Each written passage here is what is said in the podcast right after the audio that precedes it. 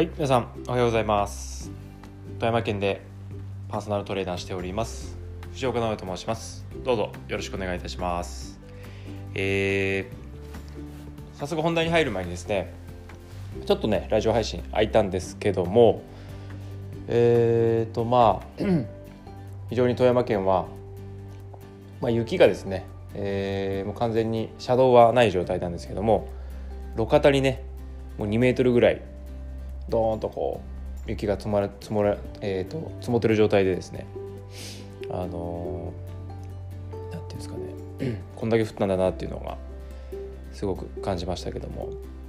はい、でもなかなか雪解けないですね。だからこう2車線のところがまだ1車線だったりとか、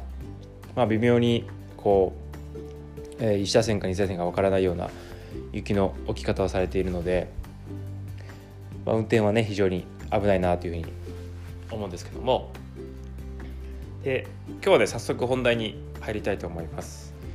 で今日はですね骨盤ですね。骨盤の前傾を取りましょうとよく言われているんですけども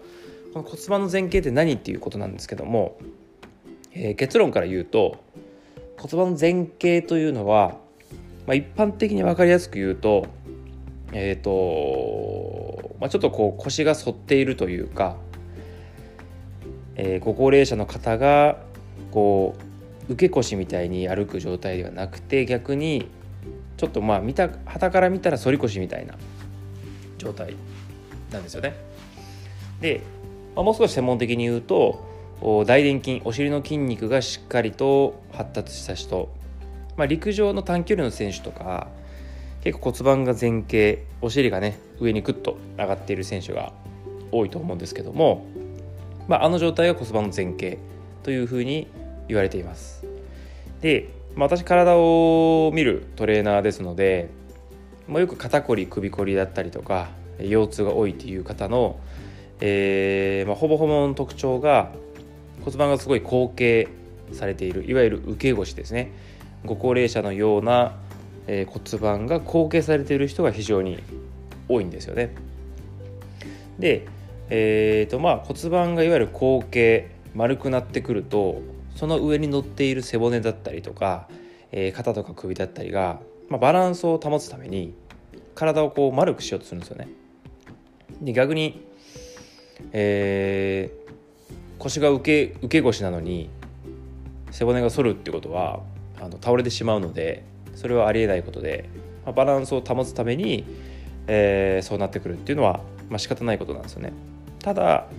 えー、正しい配列骨の位置ではないので、まあ、逆にこう筋肉が守ろうとするんですよね。骨で立つというわけではなくて筋肉でしっかりと立つ状態を作ってしまうので、えー、本来使わなくていい筋肉を使ってしまって、まあ、それがコリだったりとか緊張だったりとか、えー、逆にこう筋肉を使いすぎてぎっくり腰になっちゃったりとか、えー、そういうケースが、ね、結構多いですね。昨日のお客様もそんな感じでした。はい。じゃあ骨盤の前傾を取ればいいのかっていうとまあ逆にこう背骨をぐっとこう反ってしまう。骨盤が後傾、えー、前傾せずに背骨だけをぐっと反ってしまうっていう人も中にはおられてしまうので、えー、そういった方背骨にこう圧迫をね、えー、一点集中みたいな感じで、えー、ストレスがかかってしまうのでそれはそれで良くないと。いうことでしっかり骨盤を前傾させる土台から、えー、しっかり骨盤を前傾させて、えー、無駄の無駄のない、えー、その上にしっかりと背骨が乗る状態を作るってことが非常に大事かなというふうに思います。で私の、えー、トレーニングジムとかでは、えー、そういう骨盤をしっかり前傾取るためのトレーニングだったりとか、えー、逆に施術を、えー、紹介している紹介しているというか、えー、やっている状態ですね。はい。ということで皆さん肩こり首こり腰痛ある方で、えー、骨盤にねちょっと注目して自分の姿勢を見てみてはいかがでしょうか。はい。今日はそんな感じで終わりたいと思います。今日も一日頑張っていきましょう。それではまた。